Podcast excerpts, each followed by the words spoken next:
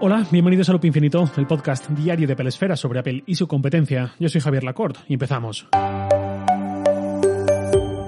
Para un podcaster, igual que para un youtuber, para un periodista, para cualquier persona que publica contenidos online, un hermoso riesgo de su oficio es que a partir de cierto nivel de audiencia es muy probable que llegue enseguida un experto en el área que estás comentando y te tumbe, te ponga en tu sitio. Eso me ocurrió ayer con un mensaje que recibí a cuento del episodio de ayer sobre el titanio. Este mensaje es de un oyente, Esteban Zamora, arroba Esteban Zamora D, en Twitter, y me dijo lo siguiente, es larguito. Buenos días, Javier Lacorte. Espero que hayas tenido unas buenas vacaciones. Me pongo en contacto contigo en relación al último podcast que hablabas referente al titanio.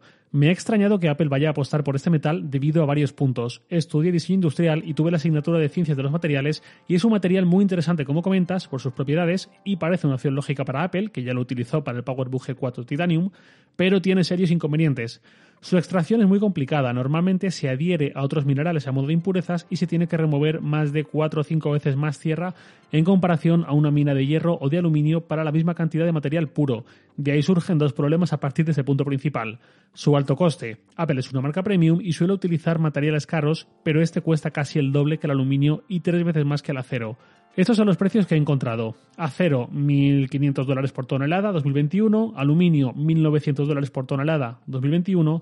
Y titanio, 4.800 dólares por tonelada, precio 2018. Y me dice eh, Esteban que no he encontrado datos recientes, pero que tenía tendencia alcista. Y sigue. Apple vende que es una empresa verde, pero utilizar un material como el titanio conlleva unos compromisos a nivel ecológico debido a su extracción, ya que se tiene que mover unos órdenes de magnitud muy superiores para mover material y emisiones de CO2, 4 o 5 veces, eh, comparado con la misma cantidad de hierro, acero o aluminio. Espero que mi información te sea de interés para que tengas más datos de este material. Un saludo. Pues hasta ahí el mensaje eh, de Esteban. Fantástico mensaje, muchísimas gracias. Eh, lo he leído íntegro porque claramente merece la pena que todo lo escuchéis también. Y ya pasando al tema del día. En la noche del lunes, Google hizo un anuncio inesperado. Google anunció los Pixel 6, la sexta generación de sus teléfonos móviles, desde que lo llama Pixel y no Nexus. Realmente no fue el anuncio como tal, eso será algo más adelante, sobre octubre se supone, pero lanzó un teaser. No entiendo muy bien la estrategia de lanzar un teaser de un teléfono un 2 de agosto, no lo digo de forma capciosa, simplemente me extraña un poco. Por un lado puede ser para persuadir a los potenciales compradores de un Samsung Galaxy, de los que se van a presentar la semana que viene, eh, justo dentro de una semana de hecho, para plantear que esperen un poco, que el Pixel 6 llegará poco después.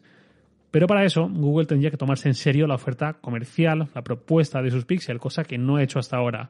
Nuevamente, no quiero que suene capcioso, no quiero que suene burla, mm, simplemente es que los Pixel se venden como se venden. No porque sean malos teléfonos, sino porque parece que las prioridades de Google son otras y no dedica muchos recursos a su marketing, a su promoción, a acuerdos con operadoras, etc.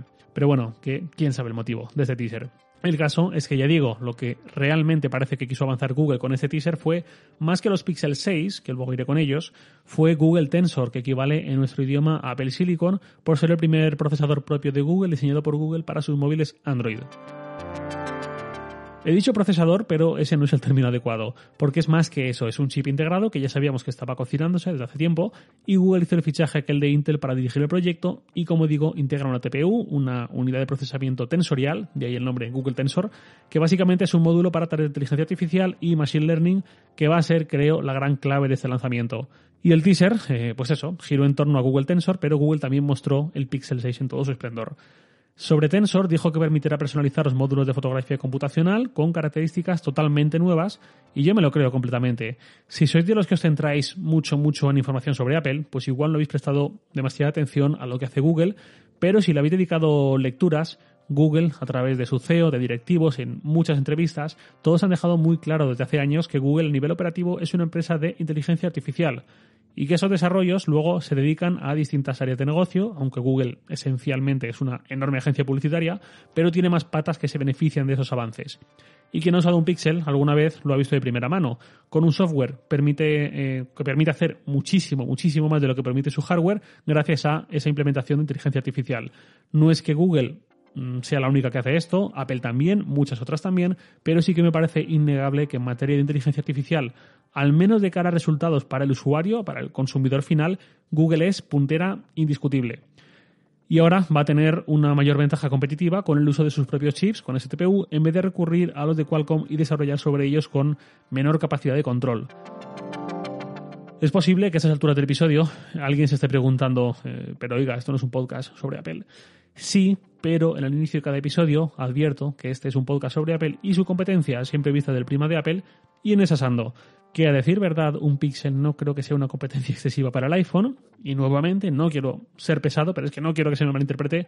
No lo digo a malas, no lo digo despectivamente. No creo que demasiada competencia, porque Google no parece que ponga muchos a la venta, ni hace campañas muy allá sobre ellos, como he dicho. Y además, porque a esas alturas de la película, creo que la mayoría de la gente ya tiene su elección en torno a iOS o Android, y los que se mueven no son tantos. Dicho eso, a nivel de industria, de fabricantes, la apuesta tan fuerte y tan seria que ha hecho y que hace Google en inteligencia artificial, sí que creo que no tiene réplica por parte de Apple, que está mucho más atrás en ese sentido. Pero más allá de ese enfoque en inteligencia artificial, que le puede hacer elevar más todavía el nivel o los resultados fotográficos, por ejemplo, también va a, presumiblemente, en su posición, pero lo di por sentado, mejorar mucho la experiencia de uso de Android en un píxel, en esos detalles que ya era buena, seguramente la mejor posible usando Android, pero ahora podrá ofrecer un mejor rendimiento y más todavía viendo el procesador del Pixel 5 del año pasado, que era más bien de gama media, y sobre todo va a poder ejecutar muchas más tareas en local, de las que ahora tenía que hacer online sí o sí, incluyendo reconocimiento de voz, que puede ir más allá de lo que hemos visto hasta ahora, eh, incluyendo también traducciones en tiempo real, subtítulos en tiempo real, etcétera, etcétera. Y luego, sobre el Pixel 6 en sí, Pixel 6 y Pixel 6 Pro, de primeras, cuando vi las fotos que publicó Google, pensé, ok, no me gusta, sin más. Hablo del diseño.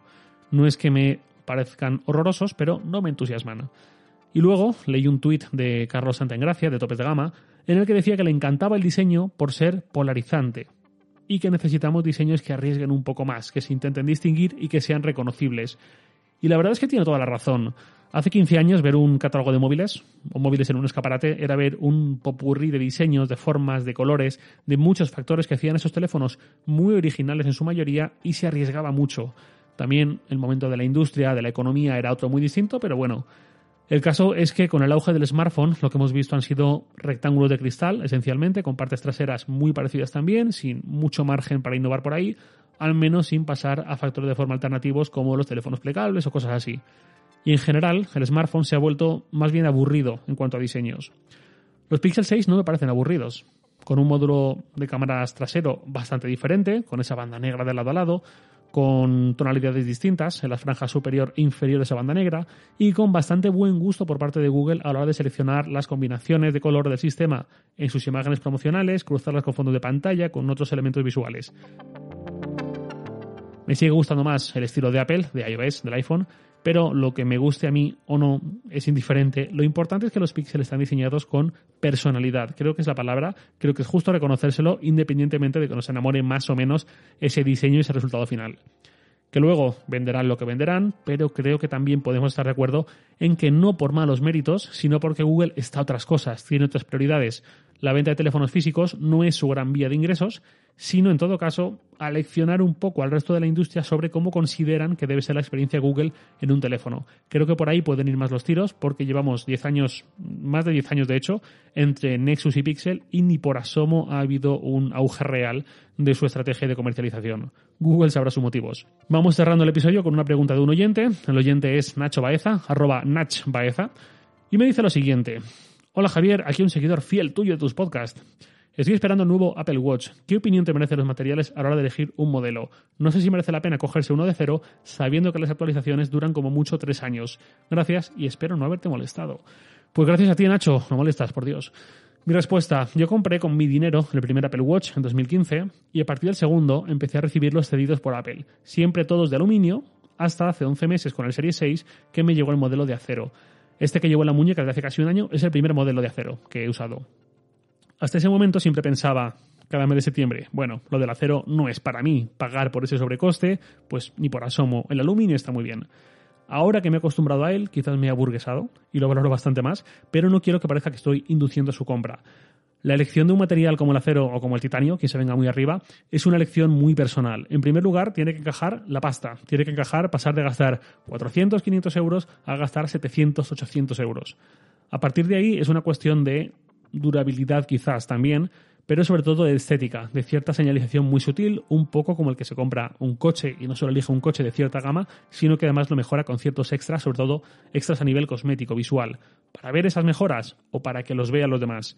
O como la, ropa, sin ir más lejos, al elegir ciertas marcas o al elegir ciertos materiales. Dicho eso, yo, ante la duda, recomendaría quedarse en el de aluminio, que es más barato, y que quien vaya por el de acero sea porque lo tiene muy claro. Si hay dudas en el propio proceso de compra, con un diferencial de precio del 70% más, que es mucho, yo me quedaría con el de aluminio, sobre todo por lo que dice Nacho. Un Apple Watch, ¿cuánto dura? En un estado mínimamente aceptable de funciones y de batería.